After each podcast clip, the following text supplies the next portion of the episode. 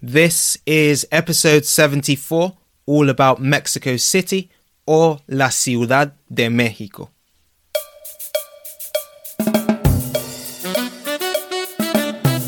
Welcome to Let's Talk Spanish, the podcast created to allow you to improve your Spanish while learning about the Spanish speaking world. My name's Shandon, I'm the founder of Espeak, and I help Spanish students to learn to speak Spanish with confidence. In the first 13 episodes of this series, the Spanish Speaking World Tour, I've spoken in Spanish about lots of different areas of the Hispanic world, giving you lots of travel recommendations and also speaking about the food and culture of these different places. Having already visited Spain, Puerto Rico, the Dominican Republic, and Cuba, I've spent the last two episodes in Mexico speaking about areas of the Yucatan Peninsula. If you've not listened to those episodes already, you won't want to miss them, especially if you're planning on traveling to Spanish speaking countries in the future. In this third episode on Mexico, I'm heading to the capital, Mexico City. This is the most populated city in the Americas and is somewhere I would really love to travel to. I'm going to speak about some of the main things to see within the city, including some really cool museums and architecture, but I'm also going to look at an extremely important site that's about an hour away from Mexico City that you'll want to check out. So I hope you really enjoy this episode. Before I get into it, please make sure if you're listening on Apple Podcasts, you leave a rating and review of the podcast, as this will really allow me to help more Spanish learners to improve and show people the good work I'm hopefully doing. The link for this is in the podcast description if you're not sure where to find it. As always, I'll be reading out one of your reviews at the end of this episode. Vale, now let's talk Spanish.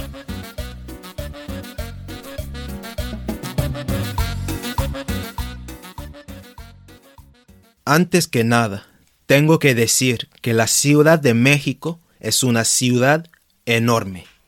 Además de ser la ciudad más grande y más poblada de México, es la ciudad más poblada de todo Norteamérica, con una población de más de 9 millones de habitantes. La zona metropolitana del Valle de México, que incluye la Ciudad de México, más otros municipios de estados vecinos, es la segunda zona metropolitana más poblada del hemisferio occidental, in the Western Hemisphere, tras Sao Paulo. Por eso, también es la ciudad hispanohablante más grande del mundo. Sorprendentemente, si fuera un país independiente, la Ciudad de México sería la quinta economía más grande de Latinoamérica, con una economía muy similar al tamaño de la de Perú y cinco veces más grande que la de Costa Rica. El centro histórico de la ciudad es Patrimonio de la Humanidad de la UNESCO. El área cuenta con más de 1.400 edificios que datan del siglo XVI hasta el siglo XIX. Su zócalo, una palabra que se usa en México para referirse a una plaza, es enorme y se destaca mucho. Se llama el zócalo, pero también la plaza del zócalo o la plaza de la Constitución. El nombre, el zócalo, proviene del hecho de que hace un tiempo había planes para construir una columna como monumento a la independencia del país en la plaza. Sin embargo, solamente fue construido el zócalo del monumento. So, zócalo means plinth or base. Only the plinth of this monument was built, and since then this name has stuck. Por eso, otras ciudades tienen plazas con el nombre El Zócalo, aunque sus plazas no tienen la misma historia de origen. En el medio de la plaza hay una gran asta de bandera, flagpole, con una bandera mexicana enorme. El zócalo mide 220 metros de norte a sur y 240 metros de oeste a este. El templo mayor fue el centro de Tenochtitlán, la capital del imperio azteca, y fue un centro ceremonial muy importante. Por desgracia, el sitio fue destruido por los colonos españoles en 1521 y fue reemplazado con una catedral. En los años 70, el sitio empezó a excavarse y hoy en día las ruinas son un museo o sitio arqueológico al aire libre. El sitio fue más grande que la catedral actual. Está ubicada muy cerca del zócalo, en el medio del centro histórico. Junto a las ruinas hay un museo que alberga muchos artefactos y descubrimientos, pues redescubrimientos, de la antigua ciudad de Tenochtitlán. Una de las calles más concurridas del centro histórico es Calle Madero. También se llama Corredor Peatonal Madero. Es una calle para peatones, pedestrians. Lleva directamente al Zócalo. En un extremo de esta calle peatonal hay una torre que se llama la Torre Latinoamericana. Cuando abrió sus puertas en 1956, era el edificio más grande de Latinoamérica. Es un edificio de 44 plantas, 44 stories o floors. Por eso tiene vistas muy buenas y panorámicas a la ciudad. La Ciudad de México es una ciudad de muchos museos. Hay quienes dicen que, there are those who say that, la ciudad tiene más museos que cualquier otra ciudad del mundo. Uno de los museos más destacados se llama el Museo Nacional de Antropología, un museo ubicado en el Parque Chapultepec. Es un complejo masivo dedicado a la identidad e historia prehispánicas de la región y sus culturas indígenas. En la planta baja, on the ground floor, hay 12 salas dedicadas al México prehispánico y la primera planta cuenta con salas dedicadas a mostrar cómo viven los descendientes indígenas de México hoy en día. Pero ten en cuenta, quizás vayas a tener que visitar más de una vez, porque hay muchísimo que ver allá. I said ten en cuenta de. Tener en cuenta means to bear in mind. El sitio cuenta con muchos artefactos de Teotihuacán, uno de los primeros estados muy poderosos de las Américas. Hey, I hope you're really enjoying the episode so far and that it's providing a challenging but useful Spanish practice. I wanted to give you a bit of a break and also tell you about a way you can support the work I'm doing through Espeak. There are now 73 episodes of the Let's Talk Spanish podcast, and hopefully, you've got a lot of value out of the podcast so far. If you haven't listened to most of these episodes yet, Hopefully, you'll get a lot of value out of them and any future episodes. If you have enjoyed listening to the podcast, a way you can support the work I'm doing is by buying me a coffee. There is an Espeak Buy Me a Coffee page where you can pay to support the effort that goes into creating this podcast and into trying to provide lots of really valuable Spanish learning content for you.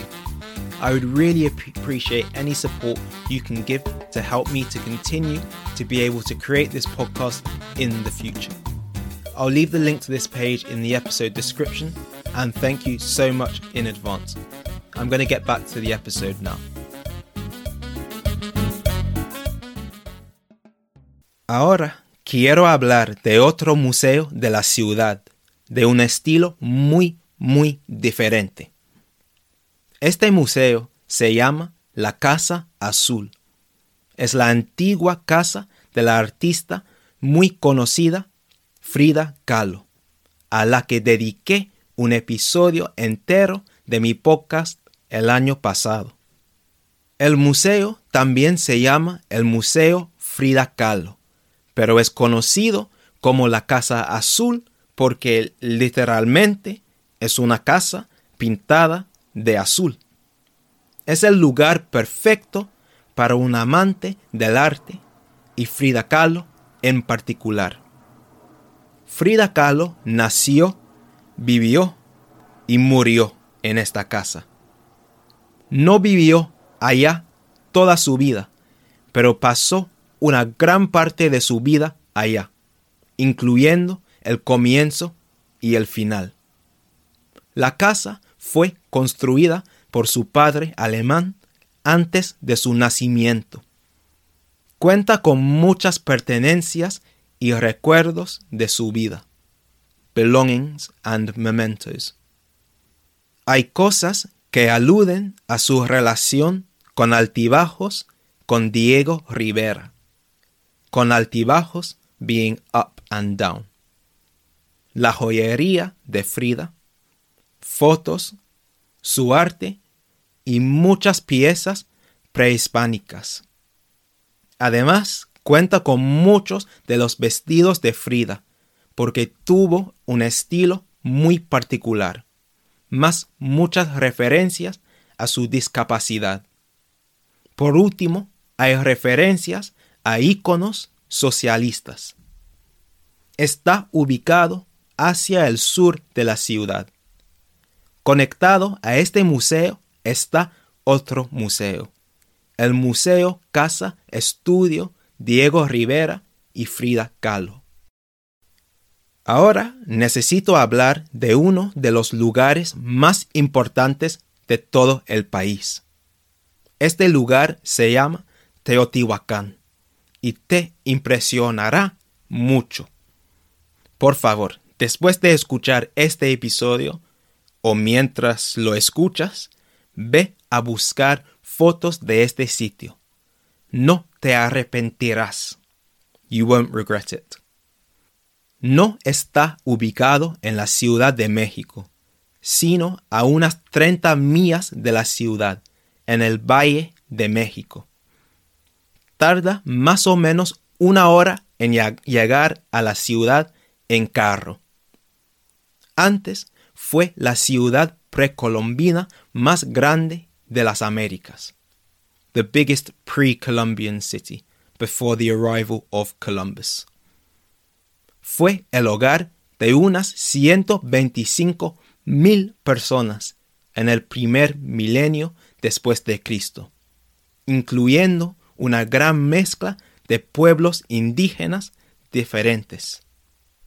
En el idioma náhuatl, el idioma hablado por la mayoría de la población de México Central antes de la llegada de los españoles, sobre todo los aztecas, y que hoy en día todavía es hablado por más de un millón de personas, el nombre Teotihuacán significa lugar donde los hombres se convierten en dioses o lugar de nacimiento de los dioses.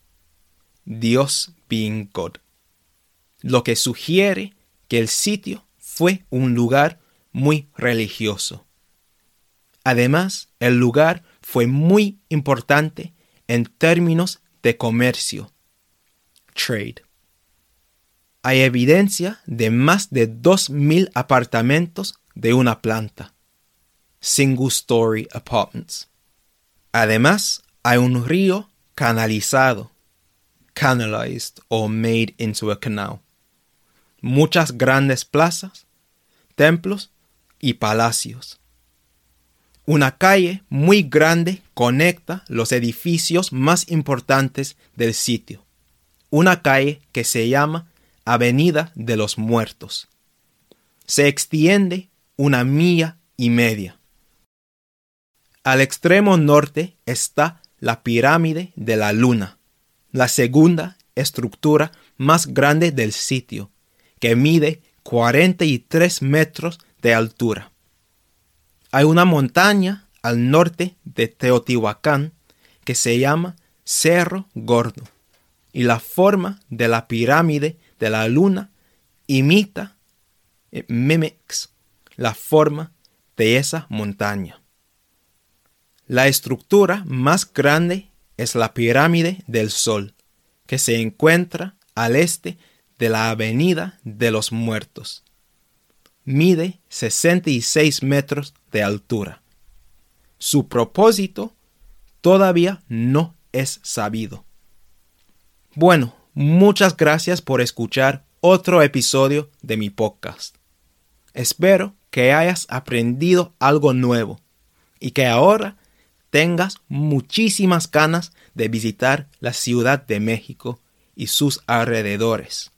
Bueno, seguro que ya tenías ganas de visitarla.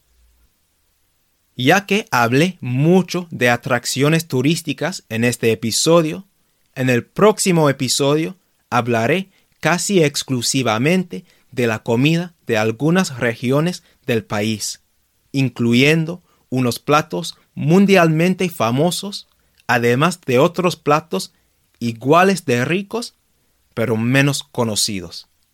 Espero que estés emocionado.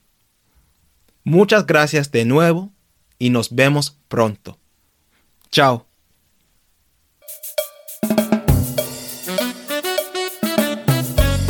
Thank you so much for listening to this episode of Let's Talk Spanish.